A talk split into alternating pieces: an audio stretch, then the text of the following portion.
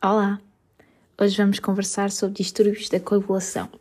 Espero que tenham gostado do post do Instagram sobre a via de coagulação, os inibidores e os derivados da coagulação e os anticoagulantes. Vamos lá? Os distúrbios da coagulação podem ser classificados em hemorrágicos, coagulação a menos, ou trombóticos, coagulação a mais. Cada um destes podem ser congénitos ou adquiridos. Primeiro vamos falar da hemorragia. Quando temos um doente com uma suspeita de uma discrasia hemorrágica, em primeiro lugar, é importante percebermos se é um problema das plaquetas, ou seja, hemostase primária, ou no sistema de coagulação, ou seja, hemostase secundária. Quando um problema de hemostase primária, o início da hemorragia é imediato e o padrão hemorrágico é mucocutâneo, petequias, púrpura. Quando é um distúrbio de hemostase secundário, primeiro ainda se forma o tampão de plaquetas, mas este ou não se agrega ou não se consegue manter fixo, e então o início da hemorragia é desfasado e a hemorragia é predominantemente profunda, hematomas, articulações, que é hemartroses, e nunca tem petequias. Depois, em segundo lugar, temos que tentar perceber se é congénito ou se é adquirido. É maioritariamente adquirido. Um, através da história familiar, houver familiares é mais provável que seja congénito. A idade de início de sintomas, quanto mais novos, mais provável de ser congénito. E o contexto evidente, por exemplo, se temos um doente a fazer anticoagulação, já sabemos onde é que vem o problema. Em terceiro lugar, quanto aos exames complementares de diagnóstico, em primeira linha, pedimos o hemograma com contagem plaquetária e um estudo de coagulação, com o APTT e o TP ou INR. E depois, se necessário, passamos à segunda linha, que são os testes de função plaquetária, se por exemplo uma trombocitopenia, e os testes de mistura, se houver uma disfunção da hemostase secundária.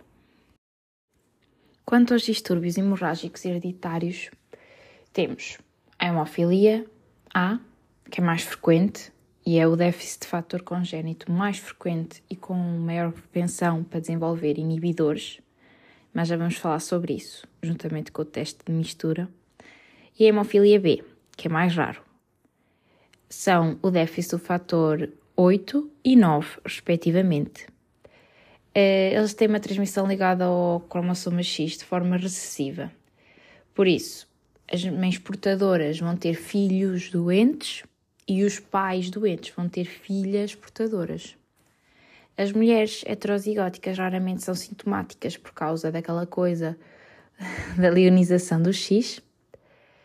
E no caso da hemofilia A, o 30 é um número muito importante, porque 30% das mutações são de novo Manifestações surgem quando há menos de 30% do fator e até 30% dos doentes vão desenvolver inibidores. Em termos de diagnóstico, tanto a hemofilia A como a hemofilia B são indistinguíveis através da clínica. Elas têm manifestações de hemostase secundária, ou seja, hematomas, hemartroses, podem ter alguma hemorragia mucocutânea, mas nunca têm petequias. Então, o que é que nós fazemos? Primeiro, hemograma com contagem de plaquetas e estudo da coagulação. E vamos ter um aumento isolado do APTT. Vamos fazer um teste de mistura, que é o quê? Teste de mistura é misturar com o, com o soro um, de um desculpem, com o sangue de, um doente, de uma pessoa normal, uma pessoa aparentemente saudável, vamos misturar o soro do nosso doente. E o que vai acontecer é que se o doente tiver apenas o déficit de fator, o APTT corrige, ou seja, nós estamos a dar o fator que falta, logo a via da coagulação corre normalmente e o APTT vai corrigir. Se houver inibidores, que são tipo anticorpos contra o fator, o que vai acontecer é que nós damos o soro, nós colocamos o do doente no normal e o APTT não corrige, porque o do doente tem anticorpos que vai desativar o fator que falta, que estava em falta, que está no normal. Espero que tenham percebido, mesmo comigo a gaguejar. e depois, eh, doseamos os fatores mais específicos, ou seja, doseamos o fator 8 e o fator 9. E só preciso um, mas isso raramente, que é o fibrinogénio, já vamos falar mais à frente. É importante, quando há déficit fator 8, excluir a doença de von Willebrand, com déficit de fator de von Willebrand, porque o fator von Willebrand hum, serve para estabilizar o fator 8. A clínica é tão mais grave e tão mais precoce quanto mais grave o déficit, e os familiares destes doentes devem procurar aconselhamento genético. Como é que tratamos? Na hemorragia, damos reposição de fator e analgesia, sem AINES e sem injeções intramusculares. Não, não podemos usar essas duas coisas. Em termos de profilaxia, temos três situações em que se faz profilaxia, tanto na hemofilia A como na hemofilia B. Situações específicas como procedimentos cirúrgicos, on demand, quando são doentes com um fenótipo de hemorragias frequentes, ou quando é um déficit grave, inferior a 1% de fator. Nós na hemofilia A temos alternativas. Quando a hemofilia A é ligeira, podemos dar uma, a desmopressina, que é um análogo da ADH. E o que é que vai fazer? Vai promover a libertação de fator 8 das células endoteliais. O fator 8 é o único fator da coagulação que não é produzido no fígado, mas sim no endotélio. E a desmopressina está contraindicada quando os doentes têm menos de 2 anos e quando há patologia cardiovascular estabelecida. O emicizumab, um anticorpo monoclonal que simula fator 8 e não é afetado pelos inibidores. É outra alternativa pouco usada. Na hemofilia B, é só importante, as opções profiláticas são as mesmas. Uh, o que é importante saber é que não há aquelas opções terapêuticas, por isso quando é um déficit grave, exige uma profilaxia continuada. Temos de ter cuidado com as hemorragias ameaçadoras da vida, que são as hemorragias da orofaringe, do sistema nervoso central e a retroperitoneal. Se a suspeita de uma hemorragia retroperitoneal, temos que pedir logo um ataque abdominopélvica para a excluir, porque é uma hemorragia oculta que apenas se manifesta com dor na anca e na região inguinal. Passando agora para os distúrbios hemorrágicos adquiridos. São os mais frequentes e são principalmente iatrogénicos por causa da anticoagulação. Em primeiro lugar, temos os inibidores. Os inibidores são a complicação mais frequente da terapêutica com reposição de fator e com mais frequência são contra o fator 8. Podem ser alo-anticorpos em doentes com hemofilia A grave que desenvolvem resposta imune ao fator 8 humano transfundido, ou então autoanticorpos. São associados a outras doenças sistémicas, por exemplo, doenças autoimunes, neoplasias, gravidez, pós-parto. O risco de desenvolvimento de inibidores na hemofilia B é muito menor do que na A, mas quando acontece é grave por causa do risco de reação anafilática.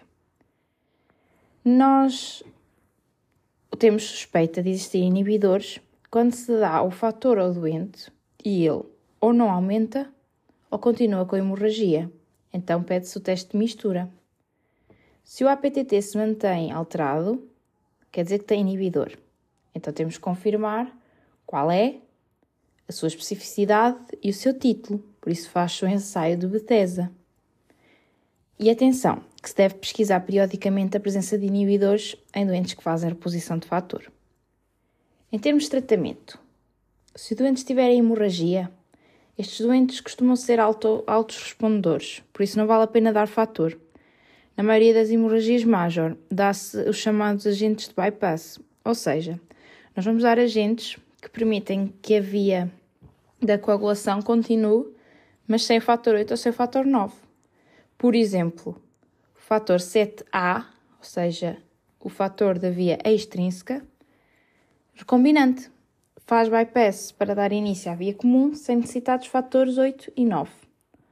Ou então, o concentrado de complexo protrombínico ativado, também conhecido como FEIBA, que contém os fatores dependentes de vitamina K na sua forma ativa, 2, 7, 9, 10. Por isso, é apenas uma opção na hemofilia A, porque tem o fator 9. Se o doente não estiver em hemorragia, Se, for, se os inibidores se deverem a uma hemofilia, faz-se a chamada tolerância imunológica, ou seja, faz-se uma infusão diária do fator até o inibidor desaparecer. Se os inibidores se deverem a autoanticorpos, ou seja, a outra doença que não é hemofilia, fazemos imunossupressão com corticoides, por exemplo. Também pode haver o déficit de fator 1, que é o fibrinogênio. Pode ser quantitativo, hipo ou afibrinogenemia, ou qualitativo, desfibrinogenemia, que ocorre principalmente na doença hepática. Pode ser hereditário ou adquirido, e não esquecer que a CID também é uma causa frequente. Em termos de diagnóstico, nós sabemos que o fibrinogênio é muito importante, tanto na hemostase primária como na secundária. Por isso, a clínica vai ser de hemorragia mucocutânea e de tecidos profundos. Vamos ter o aumento de todos os tempos, do APTT, do TP, do tempo de trombina e do tempo de reptilase. O tempo de reptilase tipicamente também está aumentado, mas só, mas só se for um verdadeiro déficit e não se for por toma de heparina. Por isso, por exemplo, temos um doente que queremos levar para o bloco e não sabemos se tomou heparina. Pedimos o tempo de trombina, que também aumenta com a heparina, mas pedimos também o tempo de reptilase, que ele só aumenta se houver um verdadeiro déficit. E em termos de tratamento, ou damos concentrado fibrinogênio ou o crioprecipitado, que é o que costumamos dar mais e também tem o fator 8A. O déficit de vitamina K pode-se dever. A vitamina K faz parte do complexo ADEC, de vitaminas lipossolúveis que nós podemos ingerir na alimentação.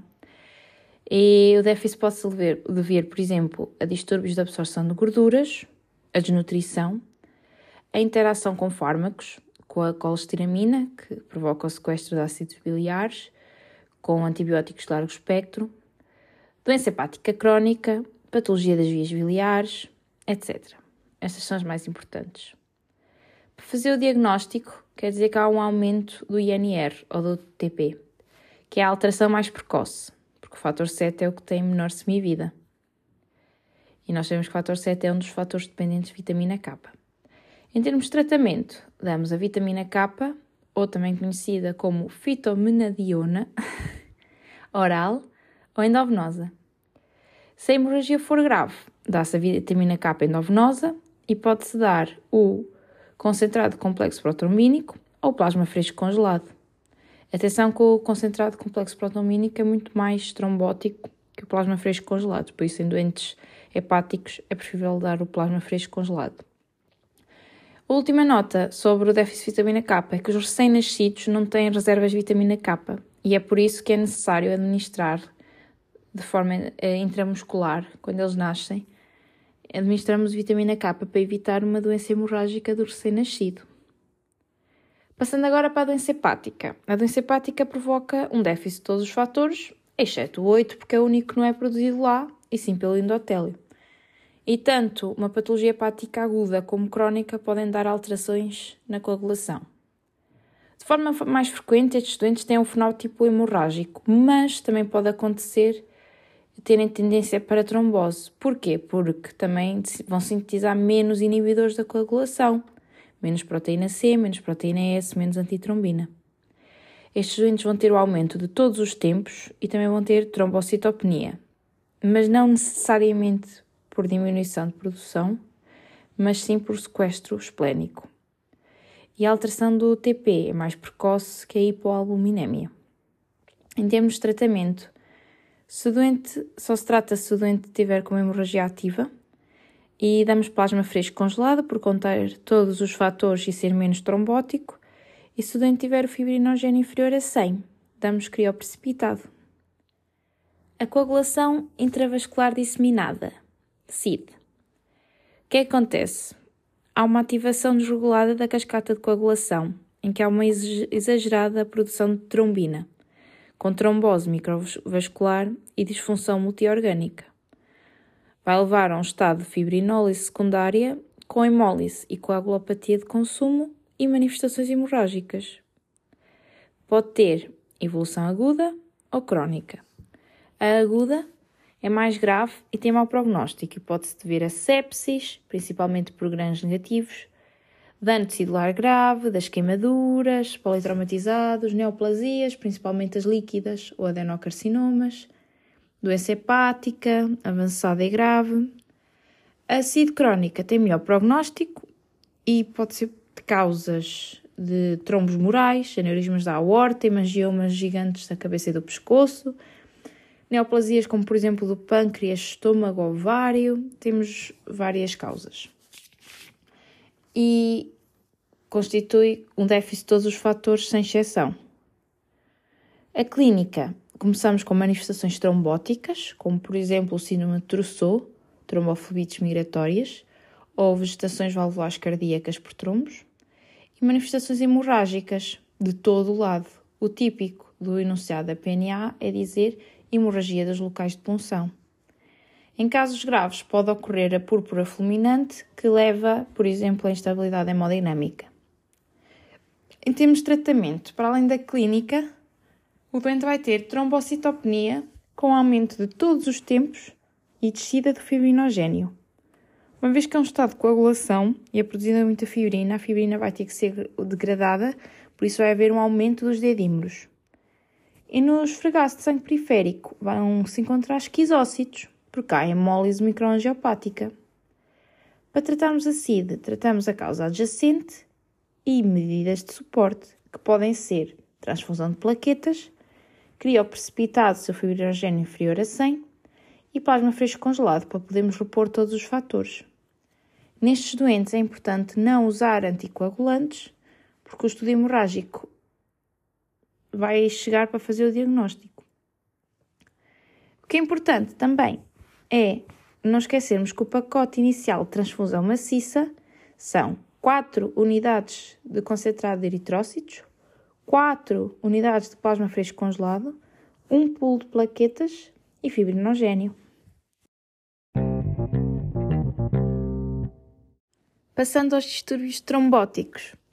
Estes também podem ser hereditários ou adquiridos, arteriais ou venosos e prendem-se principalmente pela tríade de Virchow, ou seja, estados de hipercoagulabilidade, como é o caso de neoplasias, trombofilias hereditárias adquiridas, gravidez e puerpério, o uso de anticoncepcionais orais e de terapia hormonal de substituição, o dano vascular endotelial, por exemplo, contextos clínicos de trauma, cirurgia, sepsis, e a estase venosa, como é o caso de estados de imobilização, fibrilação auricular, a própria gravidez.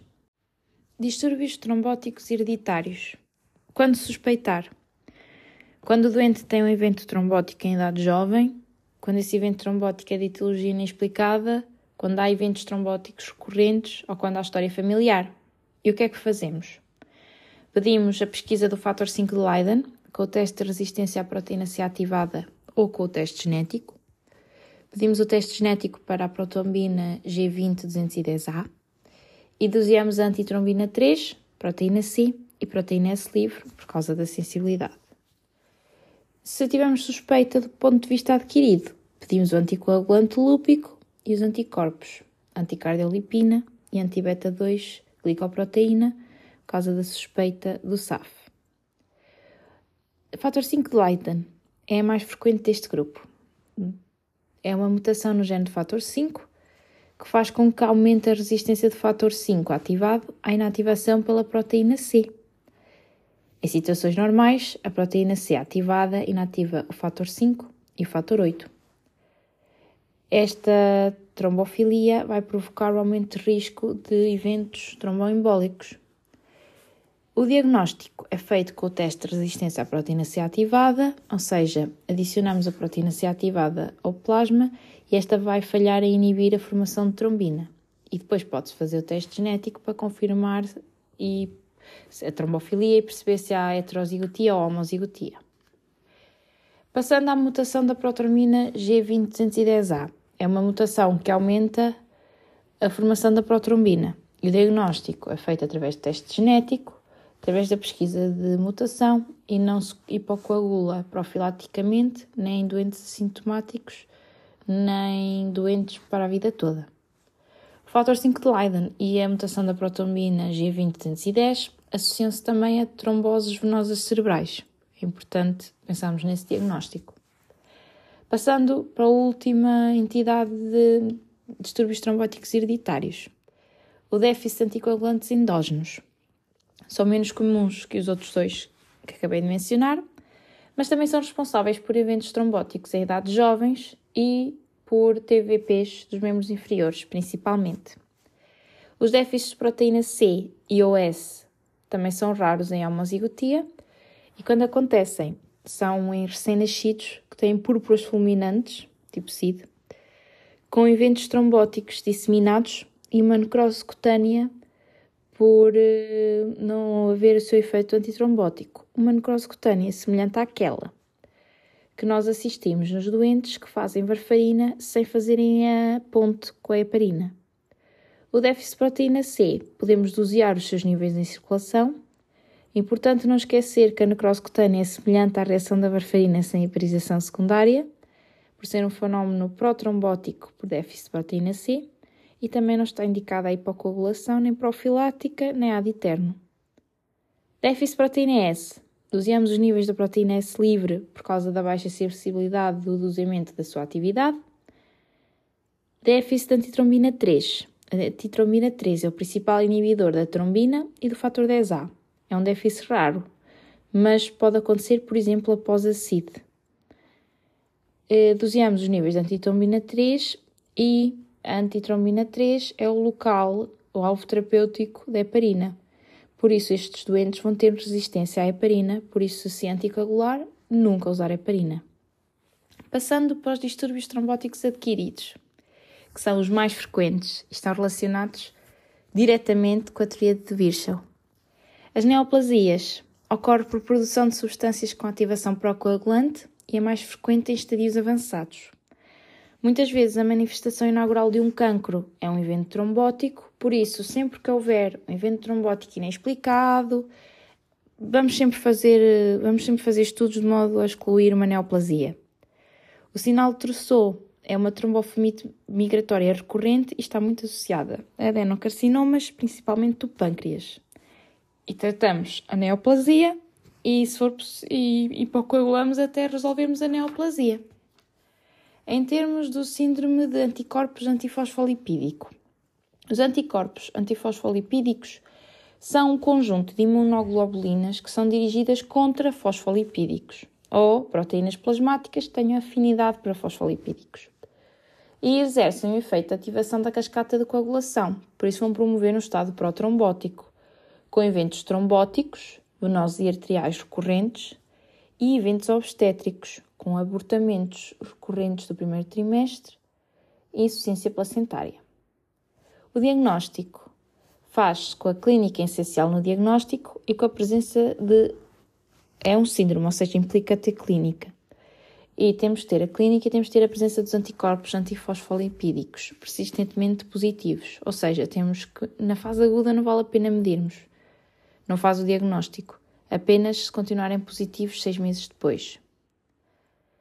Uh, o anticoagulante lúpico é importante falar porque ele é assim muito estranho.